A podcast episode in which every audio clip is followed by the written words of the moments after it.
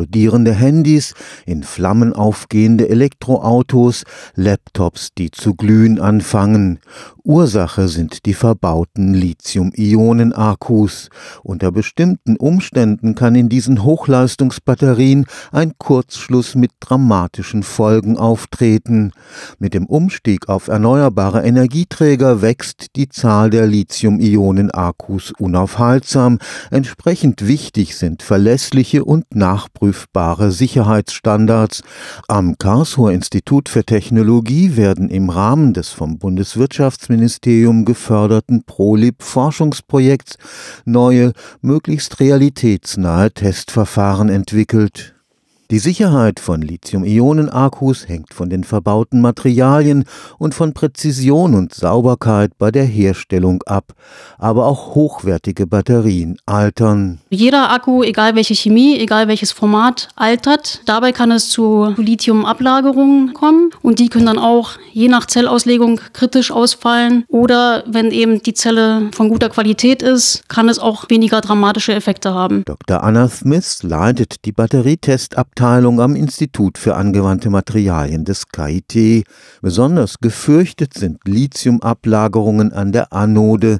Wenn der Ladevorgang zu schnell oder bei zu tiefen Temperaturen abläuft, entstehen dort kleine Nadeln. Und diese Nadeln können zur Kathode hinwachsen, führen dann lokal zu einem Kurzschluss, der einen Hotspot auslösen kann, eine lokale Stelle mit erhöhter Temperatur. Und von dort aus kann man in eine Kettenreaktion kommen. Wenn dann noch mehr Wärme im System generiert wird, kommt es letztendlich zur Zersetzung der Kathode. Die Kathode zersetzt sich unter Ausgabe von Sauerstoff. Wir haben dann Sauerstoff, wir haben Hitze und wir haben einen Brennstoff, in dem Fall der Elektrolyt. Und in diesem Fall kann es dann wirklich zum Feuer und sogar zur Explosion des Akkus kommen. Das ist bei kleinen Akkus dramatisch, bei größeren Batterien kann es zur Katastrophe führen. Im Handy haben Sie ja zum Beispiel nur einen Akku, da gibt es dann andere Tests. Also je nach Anwendung natürlich werden andere Arten der Tests durchgeführt. Im Heimspeicher oder im Auto ist es doch wichtig, wenn wir einen Fehler in einer Zelle haben, wie wirkt er sich auf die Nachbarzellen aus und auf das ganze System und im Endeffekt auf das Gehäuse. Für den Sicherheitstest wird absichtlich ein Kurzschluss in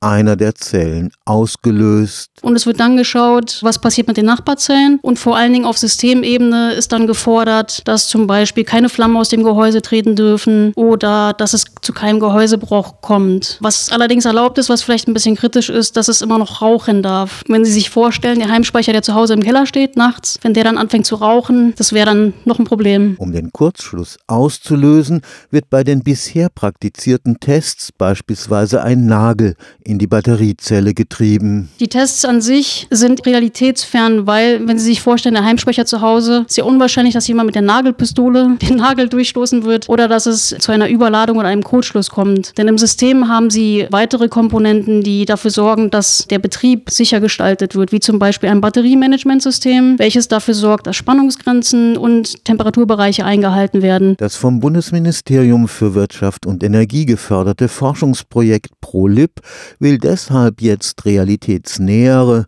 und standardisierte Testverfahren entwickeln. Ein Ansatzpunkt bei uns ist eben, dass wir erstmal auf Zellebene ein Verfahren entwickeln, was sehr reproduzierbar ist, realitätsnah. Also, dass wir zum Beispiel gezielt das Wachstum von Dendriten auslösen. Und im zweiten Schritt werden dann eben diese Tests an Modulen durchgeführt. Denn eine Zelle im Einzelnen kann sich immer anders verhalten als das ganze System am Ende. Denken Sie zum Beispiel daran, wie Zellen verbaut sind, wie sie elektrisch verbunden sind, wie die thermische Anbindung ist. Also, es ist ganz wichtig, dass die Zelle wirklich im Verbund im ganzen System mit allen Komponenten in der Realität getestet wird. Stefan Fuchs, Karlsruher Institut für Technologie.